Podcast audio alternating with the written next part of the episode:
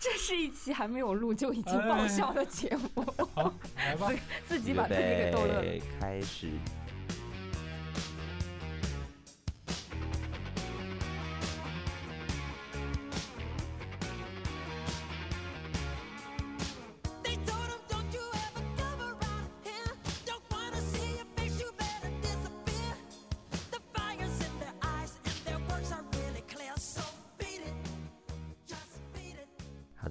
您收听有则声明混音台。在这里，我们不只聊音乐剧，我是不太会唱音乐剧的演员汤包包。嗯，我是最近会喜欢看各种奇奇怪怪音乐剧的唐小友。啊，我是非常喜欢唱音乐剧歌的音乐剧演员徐栋。我是只喜欢看音乐剧的音乐剧剧评人轩然。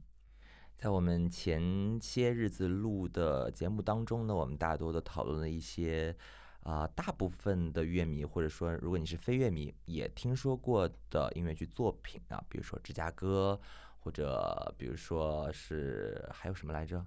剧院魅影也提到了，剧院魅影也提到了《春之觉醒》，春之觉醒，Company，反正这些都是西贡小姐，哎，非常非常有名的，就是留名青史的。但是我们这个节目呢？本着关爱音乐剧行业的诉求呢，觉得每一个人、每一个人、每一个创作，嗯，都有被提到的可能性和机会。对，不要错过任何一颗遗珠。对，那么今天呢，我们就要聊一聊我们四个人相遇之后，哎，发现有一部音乐剧，它根本。基本上在我们的音乐剧的历史当中就没有留下什么名声，没有得过奖，甚至没有进过百老汇或者说是西区这样子的啊所谓的最核心、最正规的演出场合的做的音乐剧。但是我们四个居然都知道，那这个作品今天我们就来推荐给大家。所以呢，我们就先请我们的音乐剧百科宣扬老师给我们大体的介绍一下这部叫做《Beat》中文名的译名叫做《B》。的音乐剧，它大体是在讲一个什么故事，以及它的创作背景。来，轩然老师。好的呀，先说一下这个大的环境啊，因为它是出生的那个年代是呃九零年代的美国。呃，他其实没有去过百老汇，他一直只是在一些小的小型的剧场、外百老汇这样子的小场子里面演过，然后也很冷门。其实现在基本上很多人都已经不知道了。然后为啥要重点提一下这个九零年代呢？因为九零年代，我自己认为是过去这个。那个百老汇也好，音乐剧也好，发展的一百年里面，应该是最奇葩的一个年份了。嗯啊，在这个年份里面，虽然有我们比较熟悉的、比较热门的，像《狮狮子王》啊，像那个《吉屋出租》这样子的热门的作品，嗯，但也有很多很冷门的，比如说。呃，像《妈妈咪呀》这种类型，这个叫很冷门，老师。啊，就是就是这种类型其实是比较特殊的一个类型，因为之前的音乐剧全部都是呃原创的音乐、原创的剧本。那到了《妈妈咪呀》这边出现的时候，就出现了我不需要原创音乐了，音乐全是现成的，我直接拿过来用就可以了。是点唱机啊，大家都知道这是阿爸乐队的所有歌，对吧？对，音乐剧，对吧？然后还有呢，就像那个没有主角的音乐剧。也出现了，就我们现在感觉总归要有那么几个主角，然后出来唱一一两首像《Memory》这样子的传世经典的歌曲。但它里面不是所有人都是主角嘛？其实我我觉得像猫是不是也是每一个上来片段的这个猫，它都是主角？嗯，其实说没有主角呢，具体来讲呢，其实应该是说它表现了一个群像，它不是表现某一个固定的一个角色啊。这类音乐剧呢比较有代表性，就像《泰坦尼克号》。之前也来过上海演出过，它其实里面表表现的是几个不同阶层的人在这艘船上，然后遇到了一个这样子的情况之后，嗯，的一些表现，对吧？那还有就是有一些呃舞剧类的音乐剧，我不知道大家有没有听没听说过，就是音乐剧可以不唱歌的，上去全是舞蹈演员。他好意思叫自己音乐剧吗？他叫自己音乐剧，他可能是分类分错了吧？是什么？也有的。然后在在那个就是九十年代末，就九九年到两千年的时候，出现了一个剧叫《Contact》，嗯，应该是《爱的接触》翻译过来。然后他还拿了最佳音乐剧，就上了百老汇之后拿了最佳音乐剧奖。那一年是多没有音乐剧啊，哎就是要颁给他。哎，就是前几年大家都吓死了。对，所以就是在那个年代，真的各种各样、各种奇怪的嗯、类型，其实都在那个年代出现了。哦根本这个 beats 它其实是有多奇怪？哎，它就是独领风骚，也占了其中一个类别。但这个类别呢，就像是这种恐龙，我们只发现了其中一只，但是它的亲朋好友们都消失了，没有找到过。然后呢，就也只能把它单独分类。嗯，分成哪一种？我就很好奇，它的学名叫什么？没有类，就是没有办法有泪，对吧？哦因为他 根本就没有音乐剧演员。对，你要叫他剧，还是叫他一个秀，还是叫他一个对，他就好的 live show？它就基本上其实是一个类似于 live show 的一个一个作品，它其实基本上不是一个剧。啊，然后，嗯，进去了之后呢，可能在当时的那个场子就做了一个很大胆的尝试，就是没有座位，就那个场子就是没有座位的场子，也不是一个固定的的场子。对的，人进去了之后呢，就站在那边跟 live show 一样的嗨。对但是呢迪，哎，人家叫音乐剧，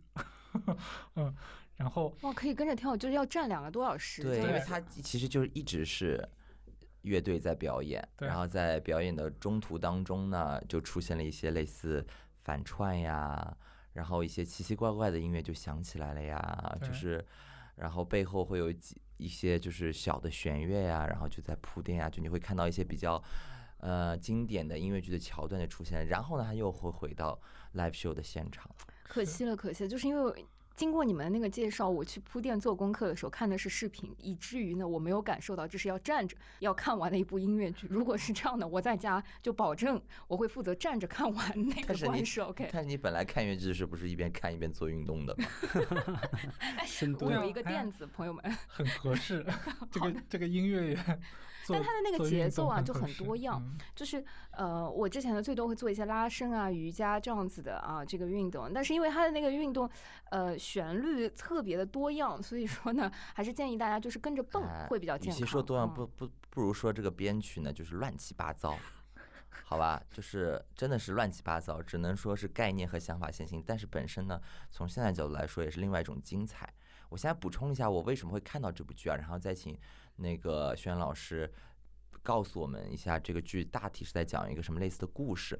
就是我是怎么接触到这个剧的呢？就是我那个时候在我二零一一年的时候，我还是一个大二的学生。那个时候呢，我就去一个地方，每一个地方叫做瑞典啊，那个地方有个大学城叫做乌普萨拉，大家可能不知道，这个地方呢离斯德哥尔摩呢大概半个小时的车程就到了。它呢是一个北欧的，可以说呃摇滚之都吧，我觉得是这样的。就每年到了十一月份左右的时候，都会举办瑞典最大的摇滚，就是怎么说音乐节。那那那个整个城市到处都是大大小小的舞台，你可以想象一下草莓音乐节，但是是发生在城市的各个角落。这个时候呢，就会出现各种各样子的见过的、你没有见过的所有的乐队来表演。但是呢，这个乌普萨拉大学的音乐剧剧社，他们占就了会演这个，其实搞不清楚的，为什么呢？就是他们占了一个类似车间一样的空间，大家明白吗？就是那种是个空的空间，嗯，那个挑高很高，然后呢是那种像老式的车间一样的。嗯我呢是根本就也看不懂瑞典语，就那种英语的那种介绍呢也没有细看，我就发现他是个 musician，然后呢就进去了，但是呢他就是个乐队表演，是与学生们在演，演着演着呢就突然开始就是瑞典语开始演戏了，你知道吧？然后就非常的迷惑，非常的迷惑。嗯，那个剧情呢，大概的意思就能看得出来呢，就是这些呃乐手呢会突然在演到一半的时候出来反串这个鼓手的妈妈，每个人感觉都是这个妈妈。然后呢，我就觉得这个太奇怪了，就很迷惑。然后当天晚上也喝了一些酒，反正就是看到一半，你也可以随意的走动就离开了。但是他是 musician 这件事情就深深的烙在了我的心里。嗯，直到我 到了二零二零年时候跟各位相遇，就做一个对音乐剧不是很感兴趣一开始的演员，然后呢被迫做了我们在布鲁诺的演出，然后被迫做了很多呃功课之后，我就一直想，我就一直在时不时就会想这个东西到底是什么？是这个东西是是我们那些学生的一个原创吗？是瞎搞吗？还是说它其实是一个重新的编排？因为大陆这边所有的学校，他们做的所有的校内的演出或者什么，他们其实都是一种改编嘛，就很少有嗯真能做原创演剧。我觉得这种原创是胆子蛮大的。然后我嗯就跟轩老师前两天的时候我就对了一下，然后呢，他就从他的脑袋里面把这个剧情翻了出来，就发现哦，原来还真的有这部剧。那个时候名字已经忘记掉了，然后才发现它就叫做《Beat》。嗯，好在这个剧的这个名字听起来也是很简单，不如就是你可以对一下，说你当时理解瑞典语的那个剧情，跟轩然老师来介绍，就是这个剧情是不是吻合，有没有看明白？哎，我反正只能看出来里面有他一个妈妈这个角色，然后反串这个元素。至于说了什么，我是真的不是很清晰啊。但那个乐队的表演呢，我不确我不确定那个乐队表演是。就是说，那个里面的曲目是你可以随便瞎填填进去的。比如说，你自己本身就是个乐队，然后你可以唱你自己的歌填进去，还是说这个乐队里面的歌其实也是音乐剧里面写好的歌曲？就大家如果都要演这个版本的话，都要唱同样的歌曲，是不太一样的。嗯嗯嗯。所以这个剧到底在讲一个什么东西呢？其实就是跟包包讲的一样，其实他真的没 看起来表面看起来真的没有在讲什么东西，但是呢，通过通过他们那个乐手的一些那个叫什么自己的介绍，他们其实是怎么讲呢？主角是放在了他们的鼓手身上，嗯，他们的鼓手是一个人设非常丰富的一个人。他话有点多，就是就是一上台你就会发觉啊，这个人一直在不停的在在讲各种各样的东西，但是呢，就像无轨电车一样的乱跑。然后呢，一个是话有点多，还有就是很贱。这个这个角色这个人物的性格非常的非常的贱，嗯，然后。嗯，其实是以他这样一个鼓手这样一个形象为这个主角，然后去阐述他们的一些人生的一些经历，然后最主要的就是这个鼓手跟他母亲的一些一些关系的问题。那其实出来的那些剧情都很琐碎，其实嗯，就是一些生活很日常的一些东西。但是呢，他的语言风格里面的那些歌词啊，那些唱的东西啊，不太有逻辑，就是。反而呢，你就听不出，就就就可能一开始的时候你自己进去了之后呢，你可能会觉得觉得很混乱啊。但是呢，到了最后，可能到了那个叫什么，整个整个演出的快要结尾的的那些地方的时候，你可能突然会被他打一下，然后你就会意识到，嗯，原来他跟他的母亲过去有一些，嗯，有一些。就是内心有一有一道坎了，跟他母亲之间，所以所以他一直碎碎念那个东西是一个角色的设定吗？我当时会觉得，因为我听不懂他那个点语在说什么，我觉得他有那个碎语症。嗯，其实他在在讲，因为我我来说说我跟这个剧的关系啊，就是。我当时也说，哎，我们要聊 beat。我说，我第一反应是我没有，我没有听说过这个剧，我也不可能。但是 beat 听起来就像是一个大热音乐剧的名字，觉得好像好像它存在，但我没有听说过。还有叫 up 一样，对，up frozen。然后后来后来就跟包包和这个轩然老师聊，就说，哎，这个剧讲什么的？一一聊，我发现，哎，我有印象，哎，我的印象后来发现，原来我看过这个剧的录像版，是因为我当时在法国上学的时候，我们当时我是在音乐剧专业，然后我们隔壁专业是专门学学音乐的，然后以摇滚。乐为主，然后有个很好的朋友，他家里就各种收藏这种音乐剧的专辑啊、碟片。他一聊起来说：“哎，我有一个音乐剧的这个专辑，特别推荐你去听。它是其实是个音乐剧，然后就给我推荐了，上面写着一个大字叫 Fee。”然后后来才反应过来，哦，原来就是 beat，因为它 beat 被翻翻译成法语版了。那个时候居然还有法语版的这个音乐剧。是，所以它虽然很小众，但是在一个小众的圈子里面，大家都用它。对对，嗯。然后其实后来我听完之后，那个碎碎念部分，其实他就在讲自己的生活当中很琐碎的事情啊，他讲在讲他。啊，比如说问他妈妈说，哎，我爸爸到底是谁？就是我出生之前就没有，出生之后就没有见过我爸爸本人了。然后我，然后妈妈后来还谈了两个男朋友，比如说她第一个男朋友是摇滚乐歌手，然后就因为因为在后来升学的问题上，就是自己的儿子每次到升学问题上，她这个第一个男朋友永远都帮不上忙，就永远都是拖后腿那个，然后产生了很多家庭呃纠纷之类的，然后他们就分开了。这好像那个多兰的电影啊，叫《猫咪》对。多兰那那个电影叫《猫咪》，就那个妈妈的 感觉特别像。但是但是他在那碎碎念的时候，就是你刚才说的这个这个内容非常的家长里短，很 emotional 的东西。但他就是我看的我看的那个学生的表演，他就是我会觉得他那个 B 八说话和他那个鼓手的形象还蛮那个。就比如说他嘣嘣嘣嘣嘣嘣，然后在那边可能我在你刚才比如说说什么。什么我爸我妈妈的第一任男朋友帮不上，就我爸爸的第就这种对 对这种嗓子说的这种的，处理，甚至甚至有一点重金属摇滚乐的感觉。然后哦他就在讲，其实讲的都是这种生活的很哦原来他自己的经历，其实。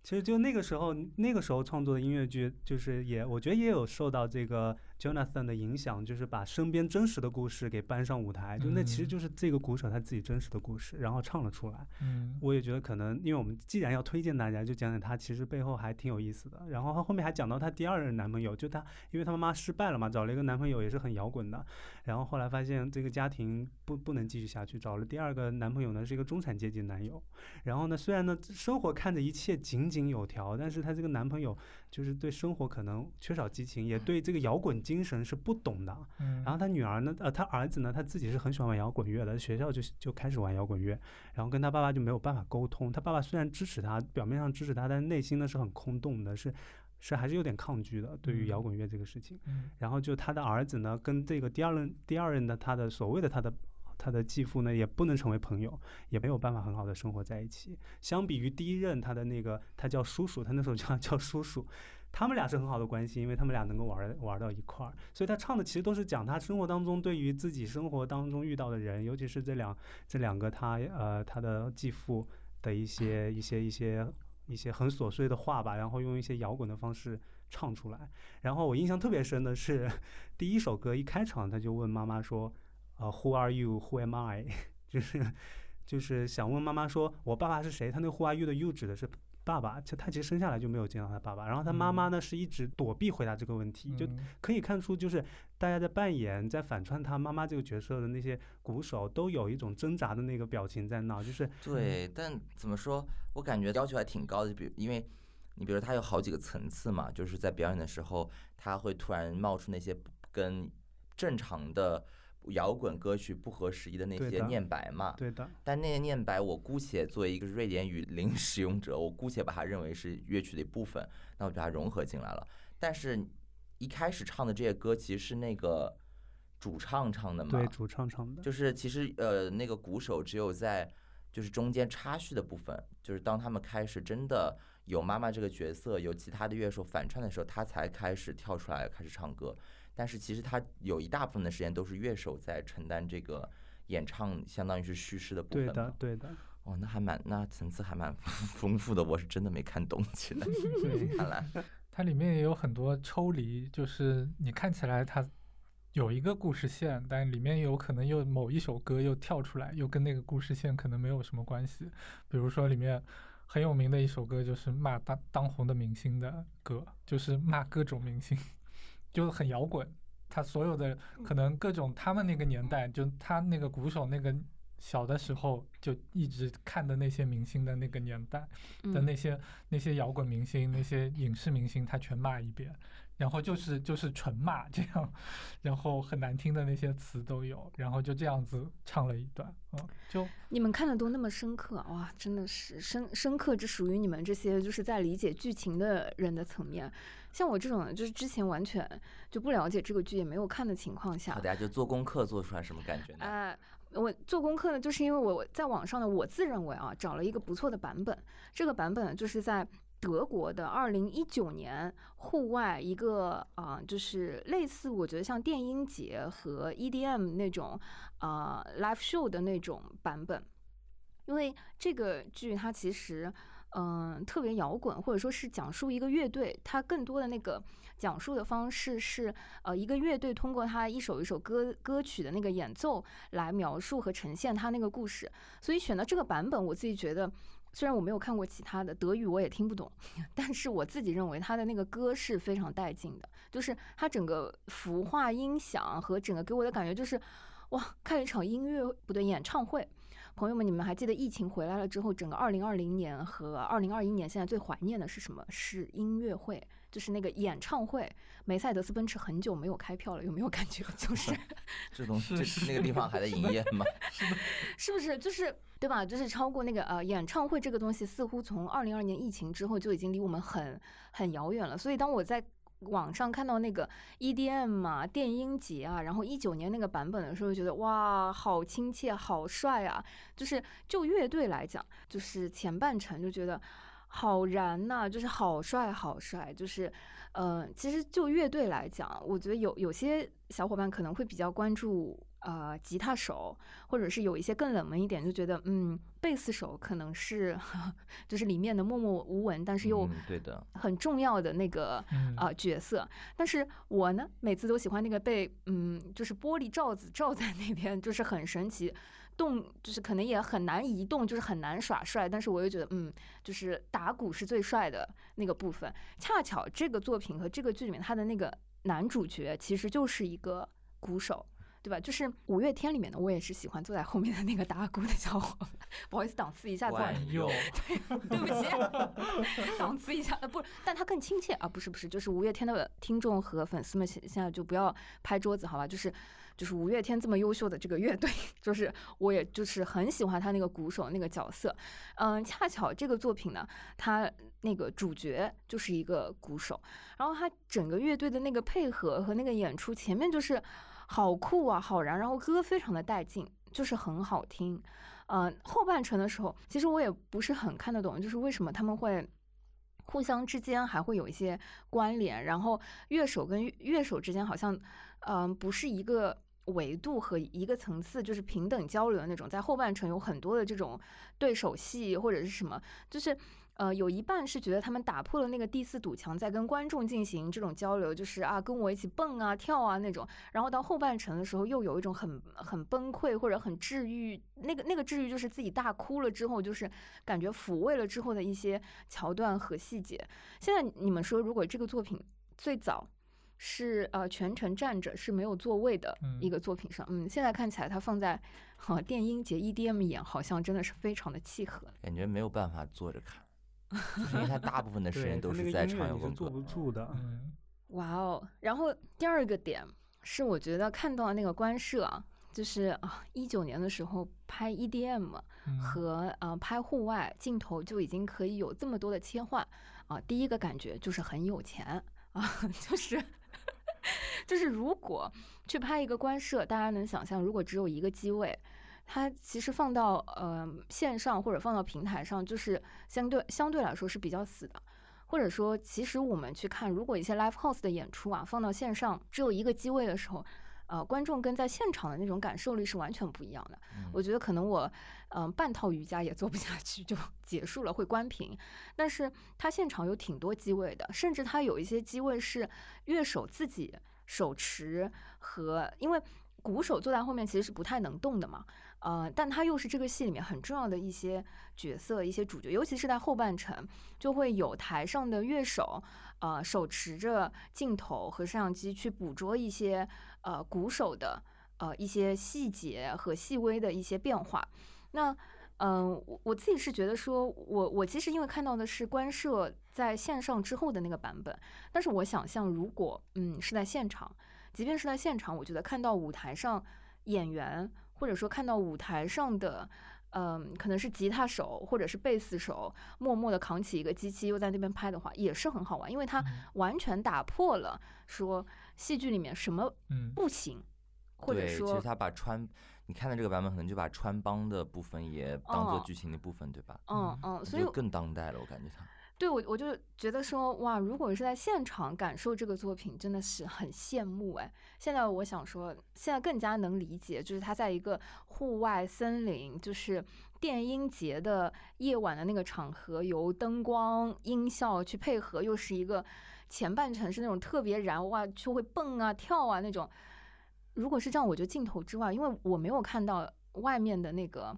呃，就是观众的那个部分，但我想象他可能看的人不是典型的戏剧观众，嗯，就不是那种会坐进，剧院和剧场安安静静看一个戏的观众，他可能来买票，我就是来看一个电音节的，我是在电音节里面某一个板块和一个舞台看到了一个这样子的作品，然后会跟舞台上的这些角色和故事情节一起共情，哇，就是感觉拓宽了一点戏剧观众呢，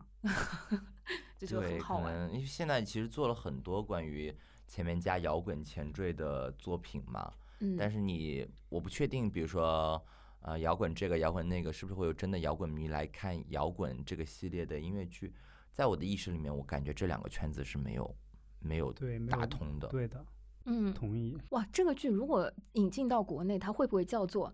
摇滚乐队？一定要强加一个摇滚？哎，人家其实明明有一个很好的词，对吧？对，就是 beats 嘛，因为 beat 就是节节奏节拍的意思，其实和他鼓手是他的主角的那个呃这个剧情本身是吻合的，也很简洁嘛。然后其实是，呃，因为它是其实它是个音乐剧，所以这个里面的这个呃乐队是虚构的。那我看到我我又读了一些原始的一些资料，就说这个剧它刚被创作出来的时候呢，是九十年代嘛，所以那个时候它就叫做 Pluto，就是冥王星。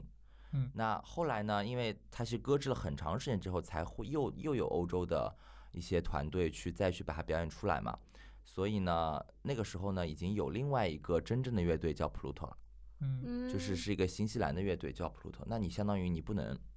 基本上你要避一下这个嫌吧，就是你不能在在舞台上搞一个叫 Pluto 的乐队出来。所以呢，他们很妙啊，做了这个选择呢，也是深得我心。他就在前面呢加了加了一个 sailor。sailor 大家是什么意思？就航海员的意思。嗯那这个 sailor Pluto 呢，就是水兵冥王星的意思。水兵冥王星听起来有点拗口，对吧？但是我换一个词，水冰月，大家听过吧？都是太阳系出来的。哎，就是 Sailor Moon，知道吧？所以呢，Sailor Pluto 他就在前面加了一个 Sailor Pluto，就我觉得也蛮酷的，就感觉和近些年这种慢波摇滚的这种这种风潮也有点类似。而且 Sailor 就是如果你是一个呃像我一样水冰月的死忠粉，你就知道其实是有这个角色存在的，你们可以去网上搜一搜。就是 Sailor Pluto 是一个真正登场的角色，就是这个系列是一个非常完整的系列，就是九大行星，就是哪怕是被踢出去的这个行星 啊，人家也是有一个角色的，好吧？而且是个很强大的角色，所以呢，我看读到这里的时候呢，我精神为之一振。所以现在如果你再去看那个视频，他们所有的那个乐队的名字就是就叫这个 Sailor Pluto。嗯，嗯对的。然后我看到的第二个梗呢，就是其实我在听这个音乐的时候呢，我听的时候我只听过一首歌曲，就是 Michael Jackson 的《Beat It》。然后呢，我当时觉得我是因为应该唱出来是吧？Beat it, beat it，就是这首歌，好吧？就是这首歌呢，是我在里面唯一听到的一首歌曲。然后我查了一下，也是唯一一首他们非原创的歌曲。也是因为这个，就是 beat it，它这个话呢，你不能直译的，它不叫打他，好吧，老师们听了那么多年，beat it 不是打他的意思，它是个俚语，意思是说躲避、小心一点、避开的意思。嗯，那这个避开的避呢，正好和 beat 是同音，嗯所以呢，国内的非常非常小众的这个音乐剧爱好者呢，就因为它是没有中文的官方版本的嘛，就嗯把它擅自的译成了 B，好吧？所以当时哦我就觉得 beats 和 B 是。如果这么翻，哦我就觉得是不是有一个人叫 Beats，所以他叫 B，就哦你懂吗？所以，所以我就发现了这里面的一个有心思的梗在里面哦，。就是我以为他是因为是 B，所以他用 B 开头，中文叫 B，所以就虽然他没有被引进到中国，但是呃，音乐剧爱好者已经给了他一个中文名字，是吗？就是躲避的避。对对，就是躲避的躲避的避，然后一个书名号，就是把它弄起来这样子。嗯嗯嗯，我们音乐剧爱好者真的有才。我觉得真的是有点厉害，不然的话，你就是不研究一下它背后嗯到底是怎么回事，还不知道。但此处一定要打个点，如果就是这个剧有幸被引入到国内的话，请千万不要叫做，比如说摇滚躲避，或者说摇滚乐队，或者说 摇摇滚什么什么。对，就不要为了卖票，好不好？就失去了这些就是不错的一些啊、选择，嗯。但我就觉得叫 B 可能也也再考虑考虑吧。嗯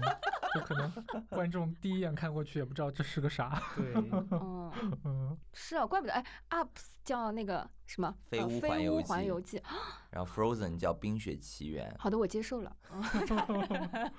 这如果它四个字以上啊，好的，我也接受了。哦感觉好像他们都是一个单词，感觉外嗯国的这种，大制作就很喜欢用一个单 Coco。对他们他们就很直接啊，就是你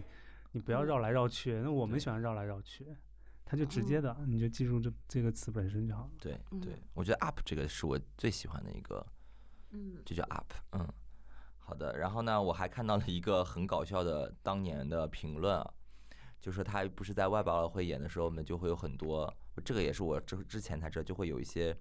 相对应的媒体去做一些艺评嘛。嗯然后九十年代大家也知道，就是说女性主义怎么说呢，已经发展了一段时期了。但是九十年代那个时候呢，女性主义就是所谓的那种知识分子的范儿还是比较重，所以呢，就对这个戏呢给了一个非常非常低的，或者说一个从女女性主义的一个角度来进行的一个复评吧。啊，就说为什么你套了一个这么有意思的壳在外面，然后你的音乐也很不错，然后大家就玩得很开心，然后突然你让乐手们都进行一些非常拙劣的反串，嗯。嗯，因为其实对，不是真的音乐剧演员在，就是这里面的反串，比如说如果你看过类似什么什么什么马蒂尔达那种，就是或者嗯。是那种反串，就是艺术化的反串，嗯嗯，他嗯。是有的时候是会让你看出来他就是男的，或者他想办法让你看不出他是男的，反正这里面都是有一层精心的处理的，对吧？嗯。但那里面的就是没有精心的处理，甚至他可能，呃，只是我看的那个版本，他们就是戴了一个统一的假发出来，嗯，我不知道，甚至有嗯可能他们都不做任何的装束的改改变，可能他就是只是出来就是做表现说我是这个鼓手的妈妈这样而已。嗯对，反正我就感觉他们会在这个点上会进行一些攻击，然后就说为什么不请真正的女性来演女性，为什么要让所有人来反串？同时，最搞笑的一点是，这是一个几乎都是男性的乐队，嗯。但是这里面有一个贝斯手是一个中年阿姨，嗯，这个中年阿姨呢，她从来都没有承担过任何表演的任务，嗯。嗯，她就相当于是一个现场的伴奏，或者她就是这个乐队的一部分，她没有说过一句话。嗯嗯嗯，然后呢，这个也跟之前我们聊 Chicago 一样的，就是演员可能是不下台的，嗯，或者是怎么样的，嗯或者是反正是有这种状况，就演员是不下台的。那这个里面就没有几个角色，就这个乐队所有人就在这个台上，就轮番嗯。就他们演。但是我之前啊，真的是以为就是因为贝斯最难弹啊，就是他们 现场还是要自己弹、自己哎。唱、自己跳、自己伴奏的，所以贝斯最难的时候，他们真的有请了一个乐手，我当时是这么理解的。然后也可能吧，但是我我我感觉这好像是一个这个戏的，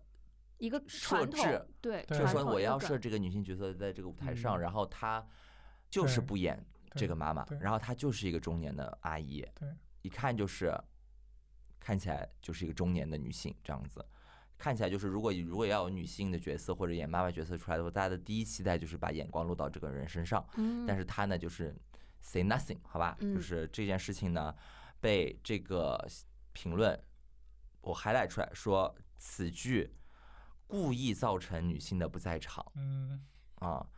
这种不在场呢，目的非常的模糊以及不嗯明确，嗯想要让观众在母与子的家庭关系当中感受到更深层次的亲密关系的问题，但是却失败了，大概是就是这个意思，好吧？嗯拙劣的翻译一下，我有的时候觉得海外的这些评论员啊，此处就是看向一些剧评人，就是我觉得这种评论员啊，真的就是可能就是吃的太好了，然后吃的可能也是太饱了，就是 我我自己对就是女性主义或者说女权本身没有特别呃大特别多的研究，也很难说什么是所谓的界限或者对的错的分明，嗯，仅但是有的时候呢又觉得好像什么都可以拿出来解读的啊、就是人家一个哎 但我觉得也怎么说呢？我感觉他做的有点故意，嗯你觉得呢？嗯，是的，是的，是的，就感觉搞得有点故意。嗯，这块那个啥，呃，因为为啥我们会那个突然又聊到这个剧？其实一方面包包也之前也看过，然后还有一个呢，也跟最近一个热点有关系，因为最近有一个电影大家都知道嘛，很火嘛，哎，对吧？你好，李焕英，对，促成了一个全民妈妈，哎，票房呢特别特别那个啥，大家应该也得读到那个通稿，张小斐啊，从第一天到第六天，从 Zara 穿到高定，好吧？你确定这个是通稿吗？就通稿，一看就知道的是通稿。第一天他还没火的时候，票房没高，而且他出席活动的时候是 Zara，是 Zara，嗯到后面就穿各种高定，你知道吧？然后就有四个字出现，现在一直在叫红气养人。对啊，所以嗯。所以也是因为那个作品，它就是一个探讨母女关系，嗯母子啊，不是不是，他说李焕啊，英李焕英英是母女，李。焕英是一个纯探讨母女关系，然后那那个呃母亲快要去世了，然后那个女儿那个穿越回去，然后陪她的命运，对吧？对陪她的母亲，然后想要改变命运，然后也希望说把原来的一些误解啊啥给化解掉，给原谅掉，嗯对吧？有一些这种概念在里面。那那这个剧呢，其实讲到最后，其实呃当时是有一些很多人是对他有反感的，确实是有反感的，因为他也确实很小众，确实表现形式也很古怪。但时间长了之后呢，就就有一些人就悟出了一些，悟出了一些新的一些东西，就觉得说，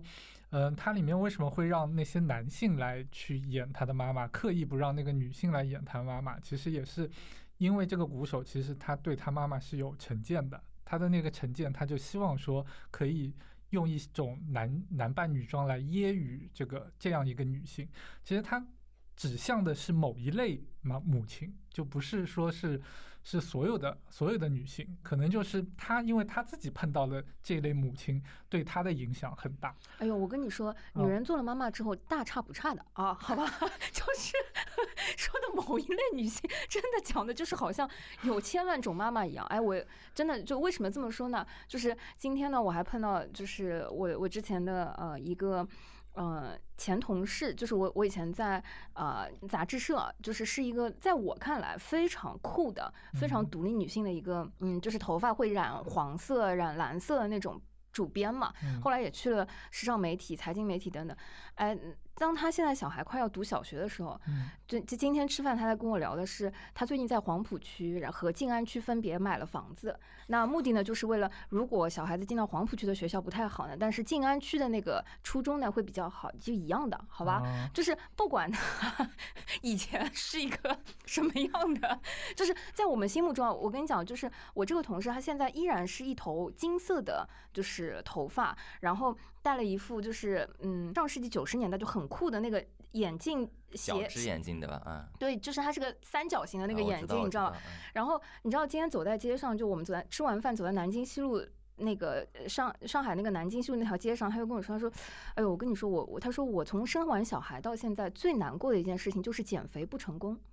我说你减肥不成功没关系的呀。他说没有，就是因为我怀孕的时候呢，是他说是我妈妈自己照顾我，所以呢我就胖了好多。但是呢，他说，呃，我们家宝宝呢现在已经到了一种能辨别美丑，自己有一个判断，又有对于瘦和胖的一个概念了。嗯 哎，他有的时候就会说，哎，我我觉得妈妈你有一点胖，啊，就是就是不要吃甜食了，不要吃的太油了，就是哇，我突然感觉到这个翻译此中有深意，什么意思呢？我感觉就是告诉大家要谨记避孕。这样的关系呢，就算了吧。小孩们长大了还母不嫌子丑嘞，怎么会妈妈那么伟大角色这么小就开始说妈妈胖啊？那可能也是妈妈就是自己很在意。力的一个就妈妈自己啊很也很在意，就我跟你说，就是再怎么样酷炫的独立女性，我跟你讲，变成妈妈呢，做了妈妈之后，哎，只有一种类型，就是一种妈妈，没关系，嗯。我知道这个剧你也不用美式的美美嗯化她，就说哎，这个是讽，就比如说揶揄某一类女性，不是的，好吧，就是同一类啊，但是要注意他的是，我是我是觉得现在在国内是这样的了，但是他那个时代和他的环境不一样的。就嗯我在巴黎，我在街头上看到的妈妈，还真的比我想象当中 fashion 或者酷太啊多了。我也觉嗯你都不觉得那是妈妈，就是跟我们概念里的妈妈是，我觉得还是跟环境有关，什么样的环境孕育出什么样的，是的，样子的如果是妈妈芬兰的妈妈，可能就对，不会有可能就很酷，他们甚至没有这个压力在的话，对没有压力，就婴儿车在商场里，他不管呢，婴儿哭的跟啥的，他不管是自己去抽烟，然后跟跟自己朋友在聊，然后也是染头发，各种打的各种耳钉，然后跟我们想象当中就非常朋克，就是嗯我见到的，至少我我觉得。呃，留学一圈回来也是也是大开眼界吧，就是有些是我们自己的一些在这样的环境下的一些固有思维，嗯。所以我觉得是他那个创作环境下是有 那种妈妈存在的，也是我们提到多兰那个电影里面那个妈妈的那种样子，是我觉得是真实存存在的在这个世界上。嗯。同人来说，就是对自己的孩子的未来特别的担忧，然后这样就变得比较有控制欲，或者对的怎么怎么样，嗯嗯，对的，他们可能更独立，我觉得先想自己开不开心吧，嗯，孩子自己有自己的想法。哎，所以顺着小友老师说，我突然觉得这个作者还蛮大胆的，就是愿意去讽刺自己的母亲。，对的，就很少有人愿意这么做。但是你搞得清楚这个作者是谁吗？嗯，我到现我在都不知道听说的版本说作者就是他自己，就是有这说对，就说有说法说就是这个鼓手他自己就出版那个演员，他自己把这个他自己玩乐队嘛，就把他搬上去了版权。是怎么搞的，我都搞不清。我觉得这个这个剧就不用谈版权那边。后来后来我不知道一九年那版本是怎么跟他们谈谈版权。天哪，我们竟然停留在了版权的部分。妈呀！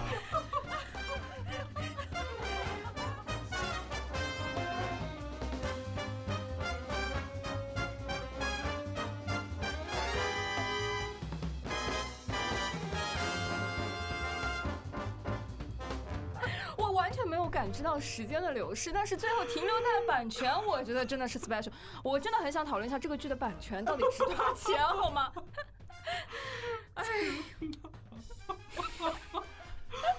我觉得这个剧太精彩了哎，。我还写了我说我看的时候让我印象最深刻的那一幕，我本来想的舞台 Q 调你度，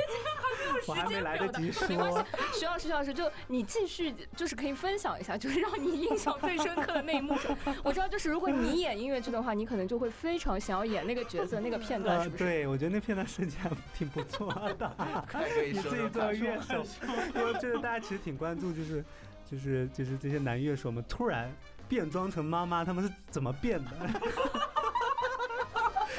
他们很厉害哎，就是你想一个乐手，就同时要弹着吉他，要音乐不能断呀，同时还要变装，怎么变呀？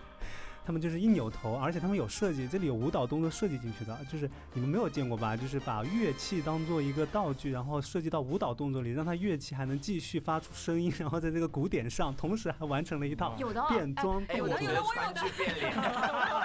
对，很 像。我跟你想的，我我想的是敦煌飞天，我跟你讲，然后我想那个画面是他一转回来，就是几个男乐手用黑胶带把自己的嘴巴给贴上了，然后上面是小丑的那个嘴巴的样子。其实那个视觉冲击力很强的，那里是有他很主观的一个要想表达，就妈妈你给我闭嘴，哦你给我闭嘴。从那时刻，妈妈在他的世界里是属于，技术上也好难。还有吗？还有吗？快！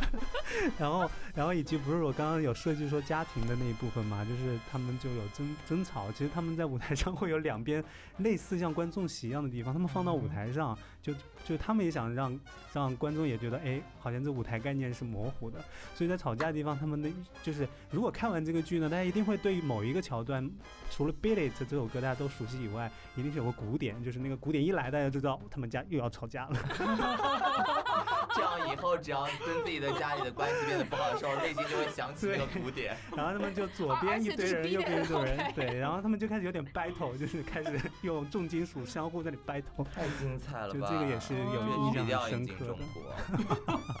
绝对要引进中国，他一定会打破摇滚乐迷和音乐剧迷之间的那道隔阂。